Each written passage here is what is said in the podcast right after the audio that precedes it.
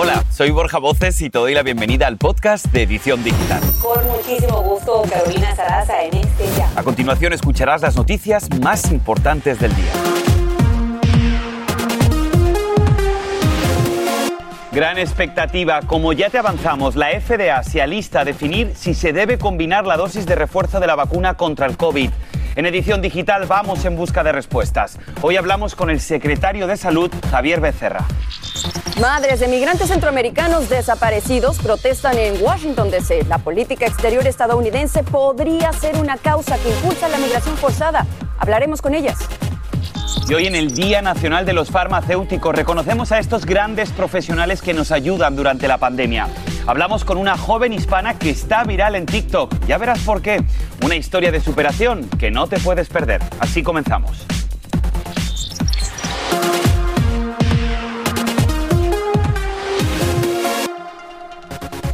Hola, ¿qué tal? Muy buenas tardes. Te damos la bienvenida a tu edición digital. Somos Paulina Sodi y un servidor Borja Voces. Qué gusto, Borja, compartir de nuevo la pantalla contigo. Y vamos a comenzar, señores, con la información de este martes 19 de octubre. Pues comenzamos con la gran expectativa que genera, Paulina, la FDA sobre si se debe combinar o no la dosis de refuerzo de la vacuna contra el COVID. Esto al tiempo que los CDC acaban de reportar quiénes la han recibido. Aquí lo que debes saber. Esta agencia del gobierno podría indicar que es preferible usar la misma vacuna, pero que permitiría combinarlas. Es decir, que si te pusieron las vacunas de Moderna, podrías ponerte el refuerzo de Pfizer. Ahora vamos con datos. Según los CDC, uno de cada siete adultos mayores, es decir, los más vulnerables al COVID, han recibido la vacuna de refuerzo, es decir, casi 11 millones de personas de más de 65 años. Pero aquí hay que recordar algo muy importante, que la FDA recomendó el refuerzo para los más vulnerables, como por ejemplo las personas mayores de 65 años de edad, quienes tienen riesgo de padecer una enfermedad grave, y también aquellos que trabajan en lugares considerados de alto riesgo. Aquí en, edición digital vamos en busca de respuestas y hace unos minutos conversamos con Javier Becerra, secretario de Salud y Servicios Humanos, y le preguntamos qué significaría esta aprobación de la FDA para el gobierno de Joe Biden. Vean. Paulina, es otro paso importante. Ojalá lo logramos pronto. El FDA tiene que dar palabra, pero es otra vez otra cosa que nos va a dar la protección que necesitamos ya entrando al invierno, porque sabemos bien que el invierno es el periodo cuando es la enfermedad nos pega más fuerte. ¿Se van a cumplir los retos, secretario, en materia de tiempos de vacunación? Ya estamos muy cerquita de diciembre es lo que tenemos que hacer. Todos tenemos la obligación, la, responsabilidad de, cuidarnos y el presidente tiene la mayor responsabilidad de hacer posible esa protección. Así que lo que hace el FDA va a ser muy importante y lo que hace nuestro presidente para hacer accesible todas esas vacunas es muy importante para toda la familia y toda la comunidad. Su mensaje en específico para la comunidad hispana en este tema, ¿cuál sería, secretario? Bueno, el mensaje principal tiene que ser gracias, porque hace meses empecé a decirle a nuestra comunidad, no nos estamos vacunando, todos se están vacunando menos nosotros. Ahora, ¿qué pasa? Tenemos nuestra comunidad que se está vacunando en cifras más altas que el resto del pueblo. Eso es algo grande e importante y en eso tengo que decirle mucho, muchas gracias al pueblo que, que lo hace, pero no paren.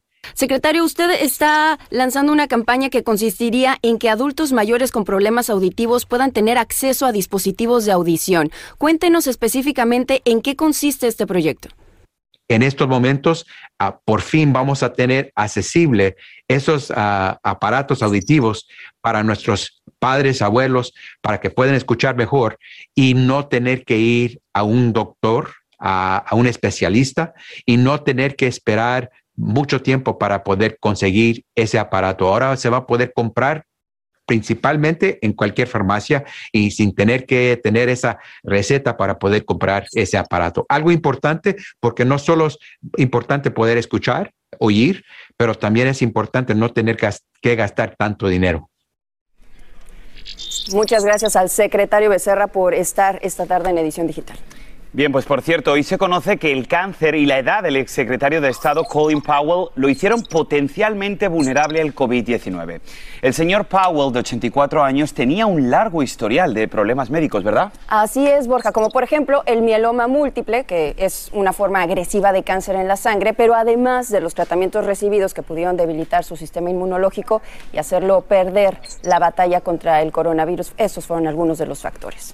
Y fíjate que, siguiendo con el tema, Colin Powell sería velado de cuerpo presente en el Capitolio, un honor reservado para expresidentes y para oficiales militares. Pero, ¿de qué depende? Yo te explico.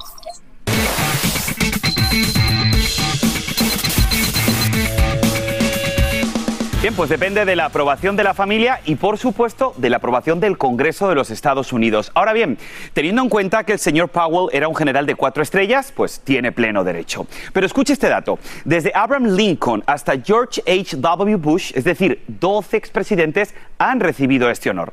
También lo han recibido algunos congresistas, comandantes, militares y la ex magistrada Ruth Bader Ginsburg. El más reciente en recibirlo fue el policía del Capitolio, Brian Sicknick, y esa es la quinta persona en tener este honor. Vamos a cambiar radicalmente de tema. Le cuento que una caravana de madres de migrantes centroamericanos desaparecidos están protestando en Washington, D.C. Para los representantes, las trágicas consecuencias de la migración forzada y la política exterior de Estados Unidos en Centroamérica son algunas de las causas que impulsan esa migración. Pero vamos a conectarnos con Edwin Pitti, quien tiene los detalles desde Washington y precisamente habló con ellas. Adelante, Edwin. Así es, Borja y Paulina, ¿qué tal? Muy buenas tardes. Nos encontramos en los predios del Capitolio donde un grupo de madres llegaron y tuvieron una conferencia de prensa donde compartieron la triste historia de sus hijos que hace años emigraron de Centroamérica pero nunca llegaron a Estados Unidos. En esta conferencia estuvo también el congresista Raúl Grijalva quien habló de lo que debe pasar ya que una de las exigencias de las madres es que la propia política exterior de los Estados Unidos contribuya a que ellos tengan que huir. Aquí lo que dijo comportamiento y el, de las agencias policíacas en México debe de ser parte de la contabilidad que tenemos en cualquier trato que hagamos con México.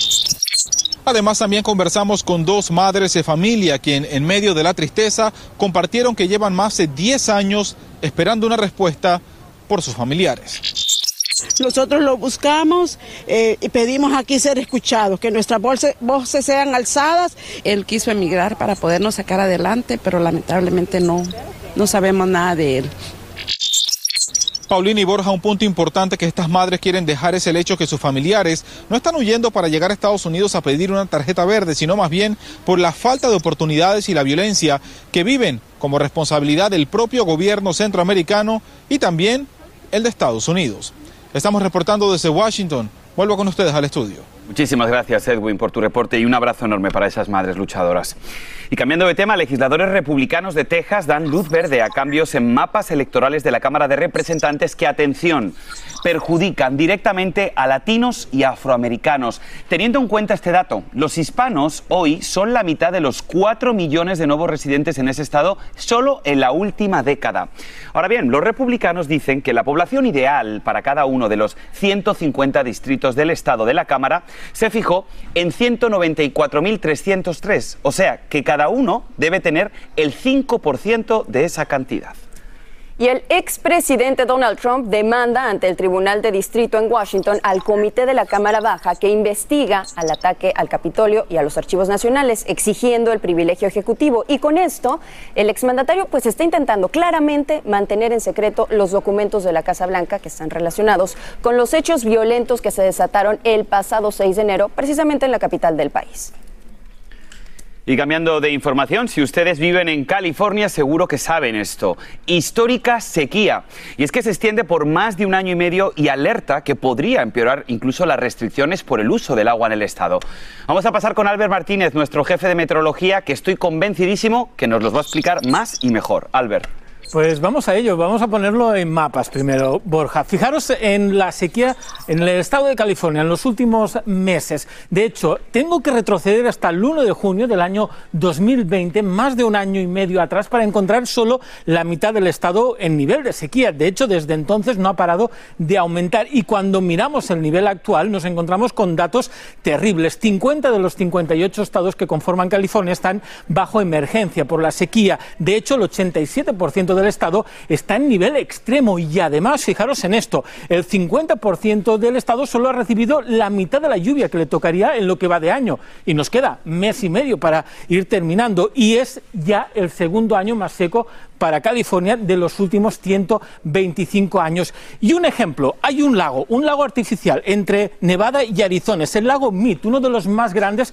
construido por nosotros, por los hombres. Fijaros, acá tenemos el perfil. Cuando está lleno se ve más o menos así, más de mil pies de agua. Pues bien, en los últimos meses ha ido bajando el nivel del agua hasta niveles realmente críticos. Ahora está a 1067 pies. Si baja menos de 100 pies más y llegamos a menos de 900 pies de altura tendrán que parar las bombas que sacan el agua de este lago y van, ¿saben dónde? a la ciudad de Las Vegas a alimentar a más de 20 millones de personas. De modo que la sequía realmente está siendo terrible. Y aquí lo vemos en esta comparación en imágenes. Fijaros cómo la costa poco a poco va aumentando. Y es que hay, eso sí, buenas noticias. Empezamos a ver ya cambios en el tiempo para la costa oeste. Nevado en las montañas. Esperamos un poquito de lluvia al norte de California, hasta una un pie de lluvia a lo largo de los próximos ocho días, un poquito de nieve también a lo largo de los próximos diez días y eso Paola y Borja nos podrían ya dar un final a esta terrible sequía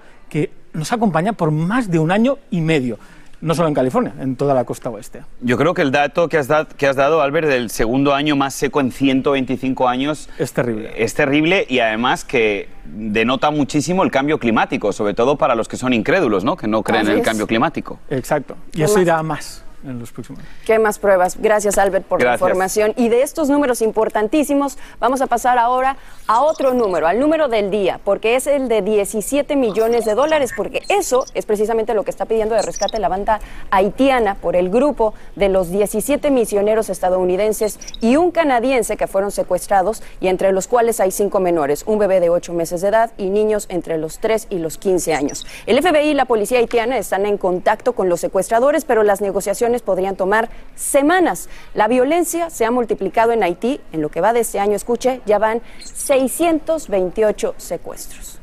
Un millón por cada secuestrado, qué terrible. En breve te contamos, los padres de Gaby Petito reciben sus restos mortales en Wyoming para trasladarlos a Nueva York. Tenemos las imágenes.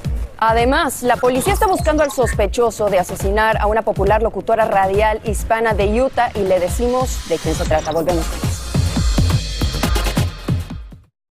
Este es el podcast de Edición Digital, con noticias sobre política, inmigración, dinero, salud y mucho más.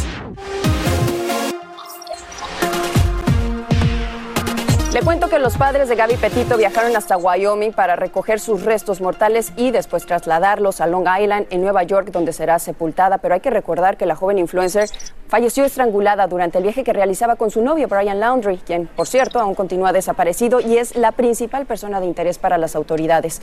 La familia de Gaby Petito está recaudando fondos para crear una fundación con su nombre y que ésta ayude a las familias que están buscando a niños desaparecidos. En otras noticias, la policía de Taylorsville, en Utah, busca al sospechoso de asesinar a la locutora radial hispana Gaby Ramos, de 38 años, de la emisora La Más Picosita 1550M.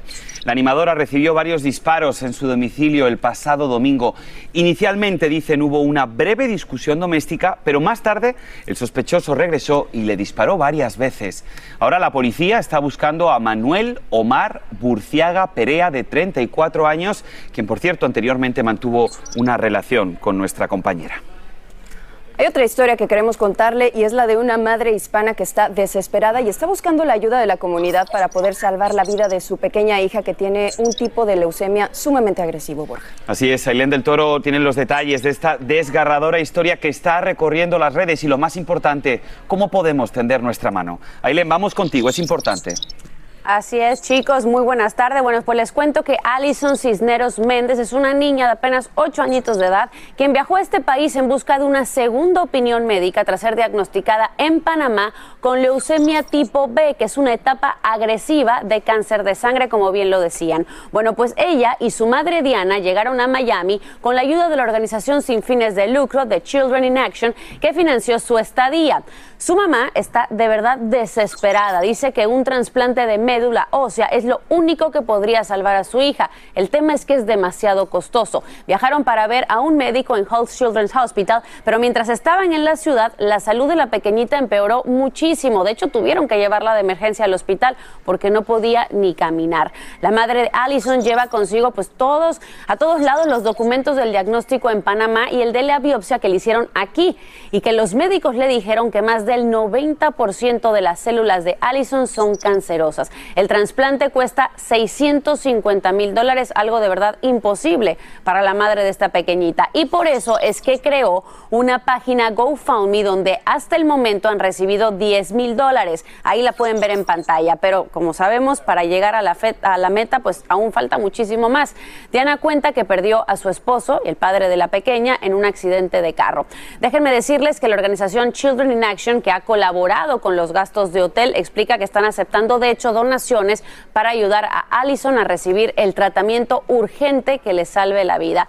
De verdad, Pau Borja, una historia que rompe el corazón, así que esperemos, por favor, que esta pequeñita y su mamá tengan la ayuda que tanto están pidiendo.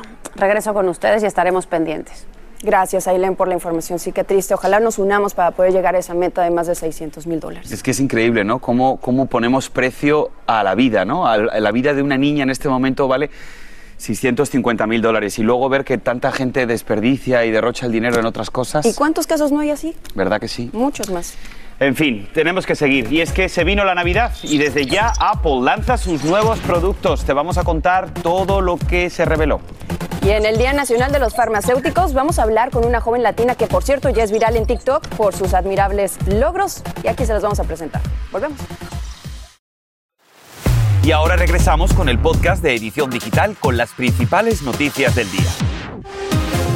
Si eres un amante de la tecnología en edición digital, te vamos a dar esto que te va a gustar. Faltan 67 días para la Navidad y la compañía de la manzana, Apple, lanza nuevos productos. Por ejemplo, está el nuevo laptop, se llama MacBook Pro y está equipada con un chip de silencio de nueva generación. Y de seguro que te estarás preguntando, sí, es muy bonito, pero ¿cuánto cuesta? Pues ahí lo tienes. Los precios comienzan en casi 2.000 dólares. También tenemos los AirPods 3 que valen casi 180 dólares, pero ahora dicen que ofrecen mejor calidad de sonido y más tiempo de batería. Bueno, ya sabemos qué pedirle a Santa Claus. A ver si nos llega, ¿no? A ver, a ver si nos llega. Señores, hoy es el Día Nacional de los Farmacéuticos. Por supuesto, ellos son nuestros héroes anónimos, lo han sido durante esta pandemia. Y en TikTok ya es viral la historia de Wendy Andrade, quien es una joven que se graduó con un doctorado en estudios farmacéuticos y está trabajando para vacunar a su comunidad en Chicago. Pero su historia, la verdad que es maravillosa y te la queremos contar. Sus padres llegaron de Michoacán, México, y ella es de la primera generación que se gradúa en su familia. Y ahora quiere ayudar a los demás a cumplir sus sueños. ¿Y qué creen? Aquí, hoy martes, tenemos a la doctora Wendy en la edición digital. Wendy, felicidades por todos tus logros y bienvenida. Muchísimas gracias, es un honor y un placer estar aquí con ustedes hoy. Wendy, ¿qué ha sido lo más difícil de ser una farmacéutica durante esta pandemia, querida? Honestamente, lo más difícil ahorita sería eh, el riesgo que nos ponemos de farmacéuticos de dar vacunas y saber que es nuestra responsabilidad ayudar a nuestra comunidad, pero a la misma vez nos estamos poniendo a riesgo a, nuestras familias. Si yo solo puedo regresar y, dárselos a, mi familia, a mi papá es diabético, entonces él, él tiene muchos riesgos y por eso es que, pienso mucho y a veces es algo que, que entre la farmacia es, es un riesgo que, que tenemos que tomar. Tú estás trabajando, Wendy, para pues eh, vacunar a la comunidad hispana. ¿Cuáles han sido los mayores retos con los que te has enfrentado? Sí, este, pues, ahorita sería de, las vacunas. Eh, disculpe, ¿me puede repetir la pregunta? ¿Sería claro, claro, por supuesto. Los mayores retos con los que te has enfrentado al querer vacunar a la comunidad hispana. Sí, este sería mucho también es la educación, ¿verdad? Hay entre nuestra comunidad no tenemos la educación y los recursos para poder saber lo que son los riesgos y, para quién las vacunas son este más necesarias. Por supuesto, luchar contra la desinformación importantísimo. Totalmente, por eso es tan importante que las personas se informen siempre en medios de comunicación verificados. Ahora sí me gustaría preguntarte, Wendy, Tú has sido, como hemos dicho, la primera generación de tu familia que has conseguido tener ese doctorado, eh, ser doctora. Desde tu punto de vista, ¿cuáles crees que son las tres claves del éxito? ¿Podrías definirlas? Eh, sí, yo diría este, que la primera cosa sería tener un plan. Eh, y luego la segunda sería escribir sus metas cada mes y tenerlo muy claro de lo que son, que cómo vas a llegar a obtener tus sueños. Y la tercera sería tenerla, manifestar tus sueños. Entonces yo siempre creí y vi mi día muy claro que me iba a recibir y nunca lo dudé que no lo podía hacer. Rápidamente, Wendy, ¿cuál sería el mensaje? Porque sabemos que tu papá compartió contigo un mensaje muy importante que cambió tu, tu destino, tu vida. ¿Cuál fue este? Sí, este, diría que, que simplemente mis padres em, emigraron aquí de México y ellos hicieron muchos sacrificios y esfuerzos para llegar y darme la oportunidad de obtener mi doctorado, pero más que nada que ellos siempre enforzaron en mí, más mi padre, que yo podía hacer lo que, lo que fuera y, y no solamente son cosas de hombres, que, que yo siendo mujer, yo soy igual y, y tengo el poder y las fuerzas para hacer lo que yo quiera hacer en la vida. Excelente, Wendy. Pues sabemos que tus padres también están viendo la edición digital. Les mandamos un abrazo muy fuerte y ha sido maravilloso recibirte hoy en el Día del Técnico de Farmacia. Gracias por estar con nosotros. Que, que sigan los éxitos. Muchísimas gracias, fue un honor. Que tengan buen día. Igual para ti. Bien, pues seguimos con más. Y es que si eres una de las muchas personas que buscan trabajo en este país, esta noticia te interesa. La compañía Amazon contratará para la temporada de fiestas unos 150.000 empleados a tiempo parcial y tiempo completo, con salarios que oscilarán entre los 18 dólares por hora y los 21 dólares para los puestos con horario nocturno. Ahí tiene más información en su pantalla, pero hay plazas disponibles en todo el país, pero los estados con más vacantes son California, Arizona e Illinois. Tómalo en cuenta. Pues con estas buenas noticias y esta motivación nos despedimos hoy martes. Qué bonito cerrar así esta edición. Buena tarde. Gracias a todos. Hasta mañana. Y así termina el episodio de hoy del podcast de Edición Digital. Síguenos en las redes sociales de Noticiero Univisión Edición Digital y déjanos tus comentarios. Como siempre, muchas gracias por escucharnos.